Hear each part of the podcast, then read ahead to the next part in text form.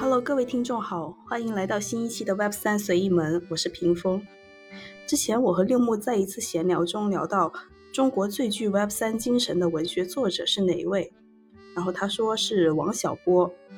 嗯，之后呢，他还写下了一篇文章，在 Web 三时代怀念王小波。我读过之后呢，我觉得挺有感触的。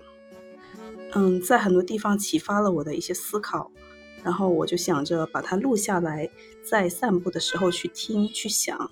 那在这里也跟大家分享一下，在 Web 三时代怀念王小波。Web 三圈内圈外已经被说烂了。一旦能有些新鲜想法，都能引起热烈讨论。提起王小波，似乎有点硬蹭文化圈的意思。对，就是那个文艺青年都知道的王小波。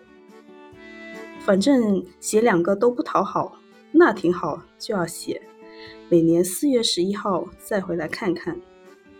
这篇文章主要就是回忆一下王小波给我留下了哪些资产，以至于有助我更好的理解。和更好的参与 Web 三。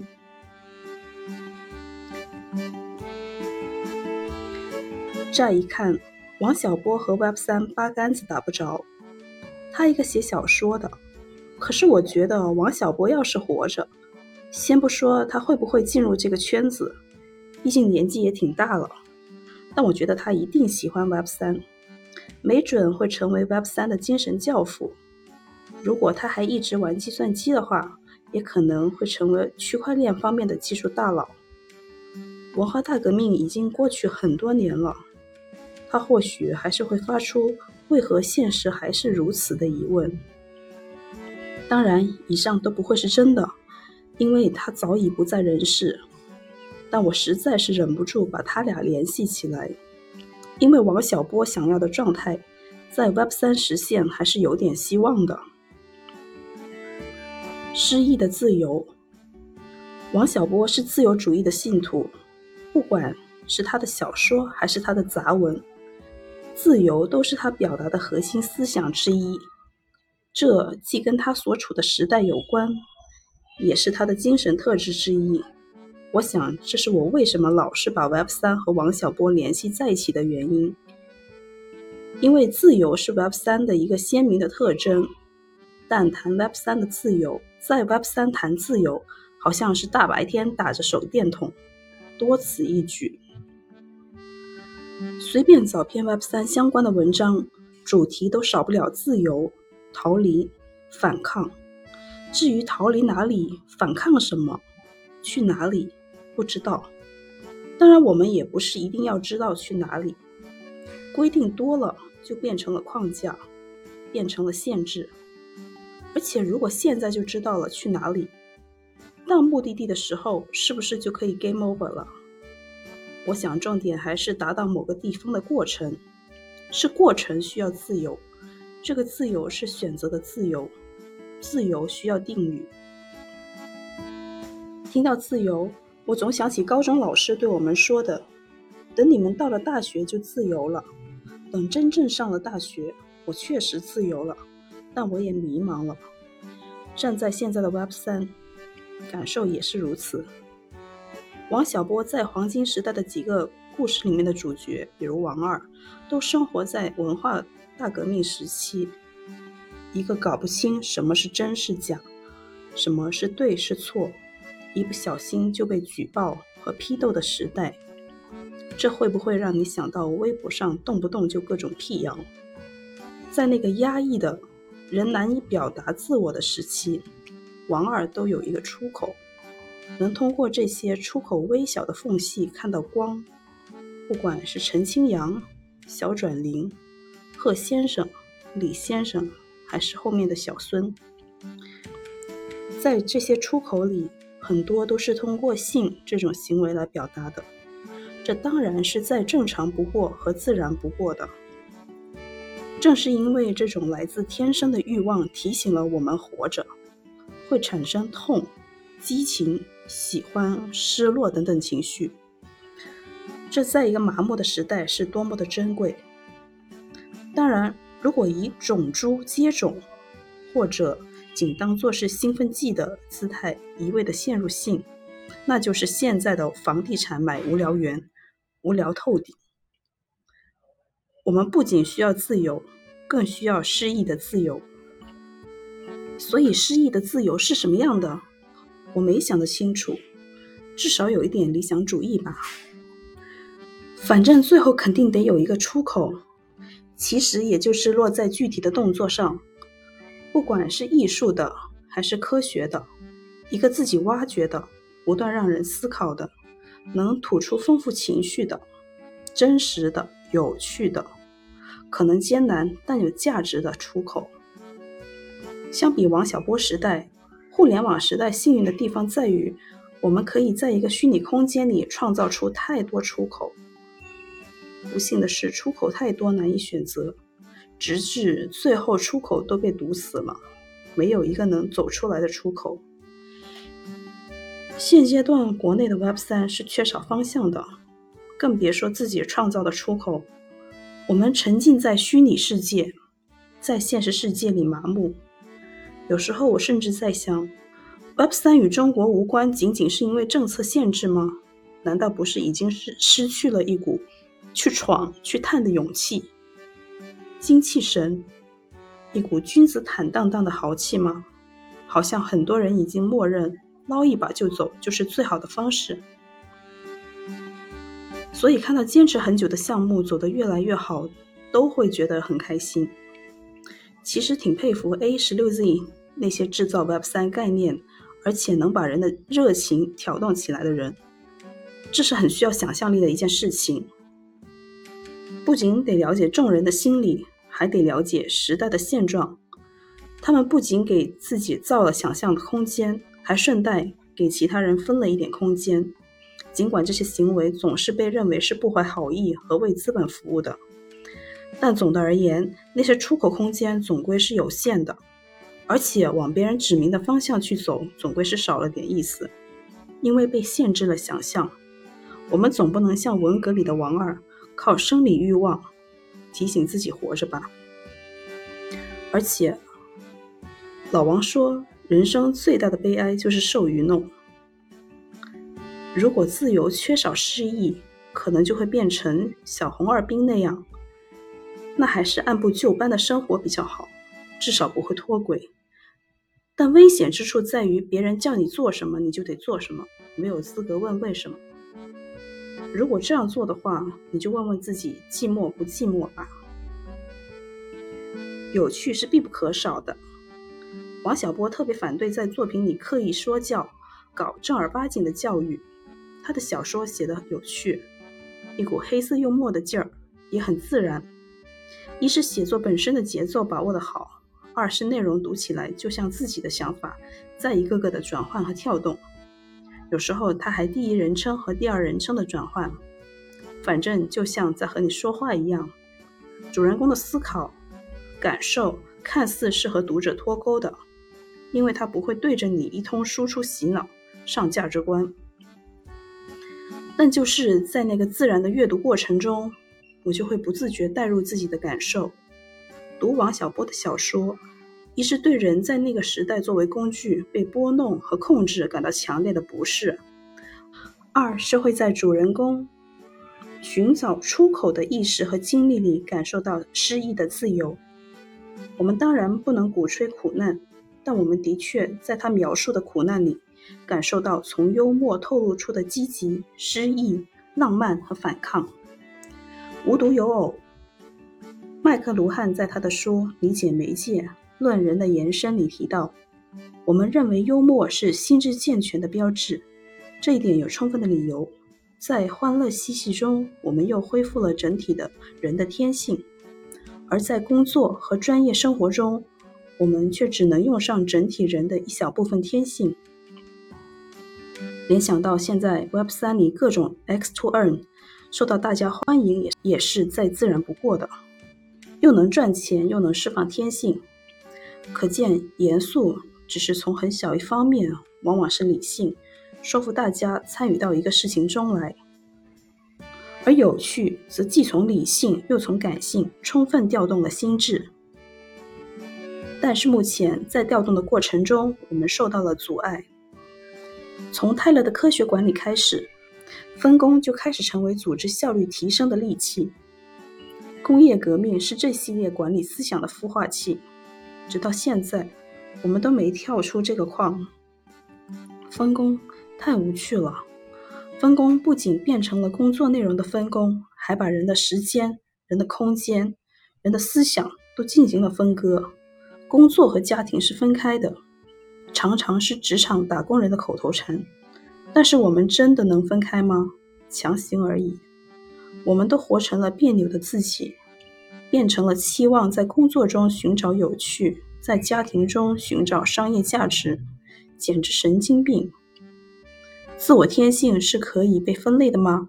被分类的天性是可以想什么时候拿出来用就拿出来的吗？恐怕不能。分工可以提高部分内容的效率，但是会阻碍交流。密切协同是无法在分工极度细小的情况下顺利进行的。最直观的一个理由是，我都不知道你是做什么的，我该怎么和你协同？我该怎么共情？分工某种程度上是一种个人主义意志的体现，它方便个人价值的体现达到顶点。在 Web 三，在社会型组织里，是不是还能吃香？这真的是一个疑问。我理解有趣其实是自然的一种表现，一种表现全部自我的行为。我不必只是通过表现出我严肃的一面来赚钱，我还可以挖掘其他的方面的兴趣。我可以在 Web 三 X to Earn，我可以边学边赚，边跑边赚，边写边赚，边吃边赚。话说到这儿，想起 Web 二产品可恶的地方，它促使产品去加重人性恶的一面，喂养人的贪嗔痴，从而去满足资本的欲望。现在的 Web 三基调是反控制，而在参与到的过程中，我也的确有种被逼着进行自我认识的感觉。希望 Web 三不会重蹈覆辙吧。鱼和熊掌不可兼得，那是上一代人留下来的规则。也慢慢变成了现代人的游戏准则。但是技术会改变人们的态度，在社会态度巨变的时期，这种游戏只会作为笑话再往下传，成为没有血肉的骷髅。古人早说“君子不器”，我们在 Web 二没活成君子，而是变成了工具。想来王小波也是听从他内心的声音。才在四十岁才开始正式写小说吧。中间状态，我不知道该给这个标题起个什么名字。无论是中间派还是中间主义，好像都没办法表现我想说的那种状态，所以就叫中间状态。因为派和主义其实都是已经定型的东西。在革命时期的爱情里，王小波操着两套说辞。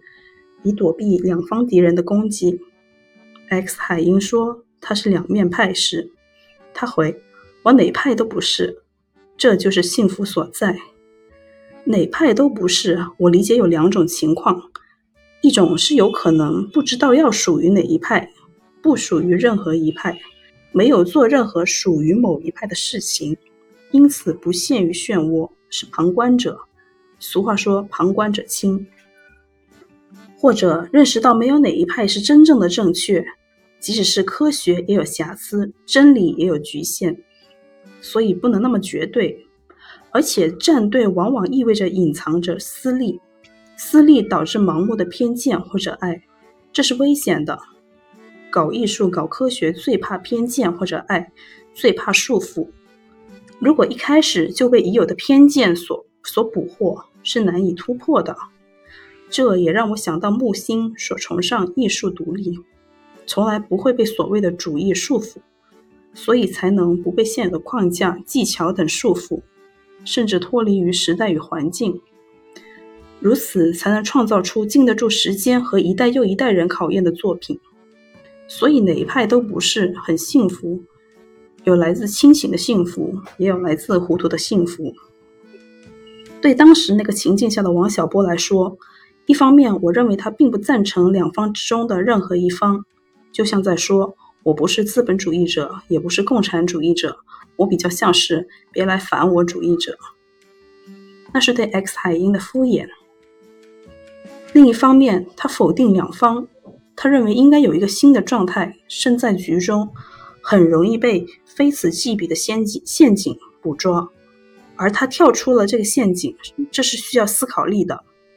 从王小波其他作品来看，我更倾向于他是一个清醒的人，而且对于独立思考的追求贯穿了他的作品。正是因为独立思考，才有中间状态。对个人来说，这样的独立思考弥足珍贵。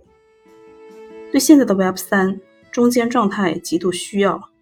当然，如果不入局 Web 三，也可以当一个别来烦我主义者。但鉴于对新事物保持热情，也是我幸福的来源之一。我更偏向清醒的幸福。参加一些 Web 三的公共话题聊天，经常会听到一些愤怒的声音，怪大家只会和稀泥，说一些似是而非的话，比如国产 NFT 为什么难以崛起？讨论到最后也没个结果。我也特别讨厌开会，更讨厌没有结论的会议。但放在现在的 Web 三，对结论的强求，我只能解释为个人的性格使然。结论嘛，那肯定是没有的。即使有，那也是阶段性的总结而已。看看近来一些明星项目的崩盘，Luna、Stepen，太早下结论不过是打脸罢了。现在的 Web 三就是个试点，试点当然能发现很多问题，但远远暴露不了全部的问题。只有在逐渐被拓展的过程中。随着环境的复杂程度越来越高，不受控制的因素越来越多，无论制度、产品设计、社区等，都经历了千锤百炼。那时候再说结论也不晚。即便如此，随着技术更迭，会有新的时代的到来，把旧的覆盖，填新的东西。作为创作者、创业者，只有永远处于中间状态，预测或者等待新一轮不确定因素的袭来。再做应对方案，持续如此。最后，想起有人评论说，他发现王小波也是将一些大师的思想进行了传播，而且有些东西他写的也不够深。事实上，我不认为我们一直在做原创的思想创新，至少在目前人类社会的发展史上，思想的大厦早已经被前人盖好，后来者不过是不断的装饰这座大厦。建筑师可以是艺术家，设计师就不是吗？另外一个不太恰当的比喻，就像爱情，莎士比亚可以写《罗密欧与朱丽叶》，也不妨碍《傲慢与偏见》成为新的经典。只能遗憾王小波创作的时间是确实太短，如果能给他多点时间，现在的我们也能多点乐趣了。从他四十岁从学校辞职。开始写小说这一件事，就足够我们拿来说事儿了。毕竟这个时代坚持自我的人已是不多，已是不易。其实王小波还有太多思想珍珠值得被发现和讨论，包括个人主义和集体主义、多元与包容等。在 Web 三时代，当我们想跨过沉沦的一切，向着永恒开战的时候。它可以是我们的军旗。好，文章的正式内容到这里就结束了。那对于文中有一句对个人的拷问：如果自由缺少诗意，别人叫你做什么你就得做什么，没有资格问为什么。如果这样做的话，你就问问自己寂寞不寂寞吧。这一段拷问让我想起王小波在《我在荒岛上迎接黎明》写的一段话，我非常的喜欢。他是这么说的：“我希望自己是一颗星星，如果我会发光，就不必害怕黑暗；如果我自己是那么美好，那么一切恐惧就可以烟消云散。于是我开始存下了一点希望，如果我能做到。”那么，我就战胜了寂寞的命运。